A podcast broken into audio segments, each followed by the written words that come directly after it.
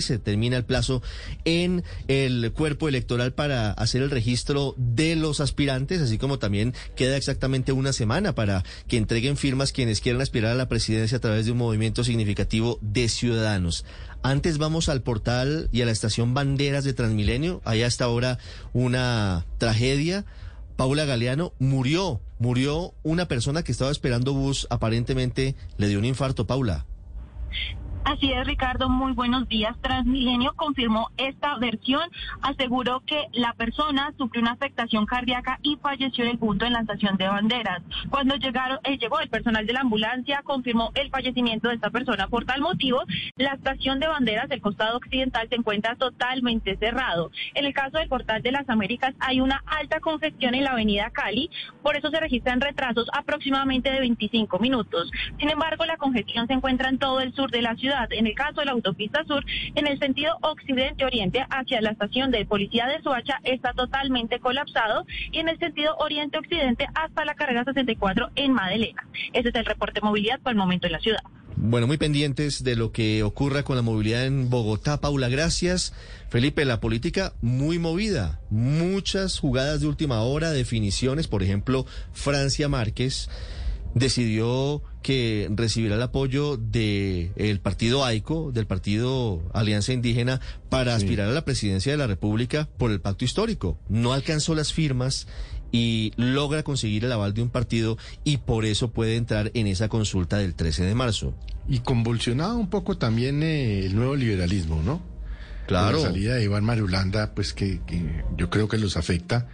Y la decisión de Carlos Fernando Galán de no eh, presentarse al Senado, sino que dice quiere volver a insistir en la alcaldía de Bogotá. Esto se está moviendo mucho y me sorprendió mucho anoche las conversaciones del país, algunas de las respuestas. ¿Cuál le sorprendió, Felipe, por ejemplo? No, por ejemplo, cuando les preguntaron si recibirían a Petro, mm, pues me sorprendió que dos de, dos de cinco hubieran dicho que sí. Pero cuando les preguntaron si harían alianza con el uribismo, los cinco pusieron bombillo rojo. No, se, se mueve, se mueve, la cosa se está moviendo. Bueno, ¿quiénes dijeron que sí? Alejandro Gaviria dijo que sí. Gaviria y no, no, y Carlos Amaya. Carlos Amaya. Así. Óigame, yo no, yo no tenía en el radar. Y Ricardo, a Carlos, a, Carlos Amaya, no lo tenía en el radar, le confieso. Me parece bueno, bueno, bueno, es, muy bueno. Y ayer Ospina, todas las conversaciones en, las redes sociales alrededor de él fue justamente exaltando la sorpresa que se llevaron en el debate de Noticias Caracol. Es joven, pero es bueno. Tiene mucho claramente, Ricardo. la política colombiana, Andrés. Sí, Claramente, Ricardo, la revelación del, del, de la conversación, porque ellos no, lo han querido llamar debate, de la conversación de anoche fue Carlos Amaya cómo habla de bien, eh, la claridad que tiene en sus expresiones y siendo una persona tan joven, además con un origen, eh, tiene un origen que simbólicamente para, para los colombianos es muy atractivo porque es una persona del campo, pero que además eh, tiene una trayectoria profesional, eh, que estudió y que fue gobernador y que fue gobernador con mucho éxito además, y, e insisto, que habla, se expresa muy bien, articula muy bien las ideas. Yo creo que de lejos la revelación de, la, de esta jornada de anoche fue Carlos Amaya y seguramente el momento más dramático el que ustedes estaban relatando ahora, cuando les preguntaron preguntaron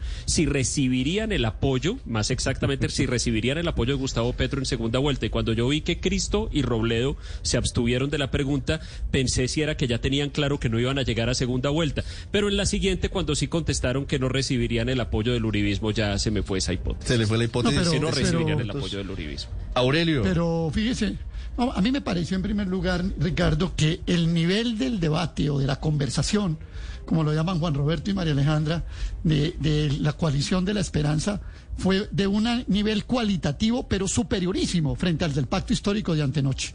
Eso sí, la diferencia es total en cuanto a la preparación, en cuanto a las tesis acabadas de cada uno de los candidatos, con distintos enfoques y énfasis, etcétera, etcétera. Ahora, en el rechazo al uribismo, pues es unánime, y en el rechazo al petrismo hay que tenerlo en cuenta.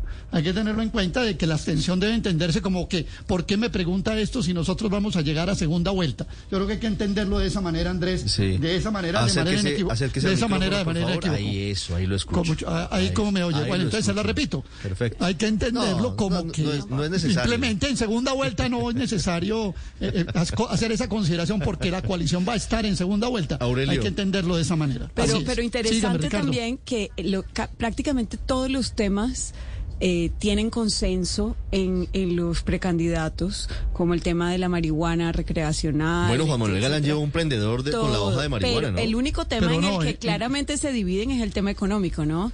Y, bueno, claro, pero me parece poquito. Hay una divergencia. El tema económico, ahí sí hay divergencia clarísima. ¿Me parece poquito? Hubo, un no, no, no, pero me llamó la atención que fue como el único. Ese es un temaza. Porque no profundizaron. Ese es un temaza. sí. es un tema, ese es un tema muy importante.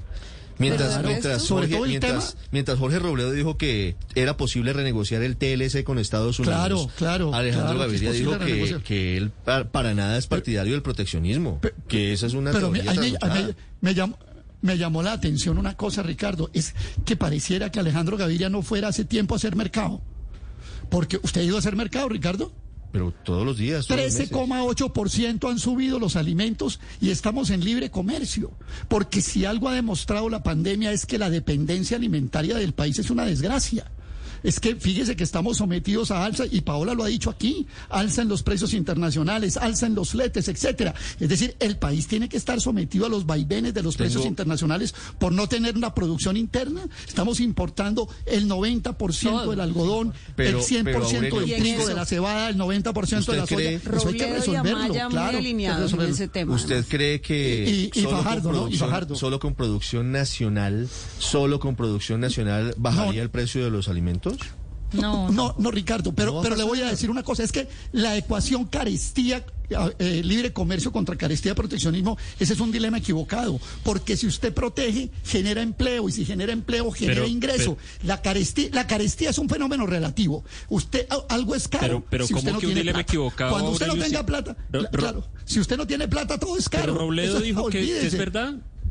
Robledo, pero, pero me da mucha pena, Aurelio, pero, eh, de pronto usted no oyó a Jorge Robledo, pero Jorge Robledo ayer me pareció de manera muy coherente y muy seria, respondió que sí, que él era consciente de que cerrar el libre comercio implicaba aumentos de los precios. La primera vez que oigo a un político que defiende el proteccionismo pues ser consistente con las consecuencias de su, de, su, propuesta. y él lo dijo, sí señor, eso elevaría los precios, pero tal, tal, tal, tal, tal, tal, tal, Pero mire, a pesar de esa, de esa divergencia, me parece que esa, la otra sorpresa, además pues de la, de la sorpresa de Carlos Amaya, otra sorpresa que me dio ayer a mí es que esta coalición se ve, se ve sólida, porque a pesar de de, divergencias como esa, que naturalmente iban a tener alguna diferencia, eh, se ve sólido y, y todos empiezan no hay una fractura. Bueno, lo único que los vi embolatados, no fracturados, pero embolatados, fue con la pregunta de Juana León.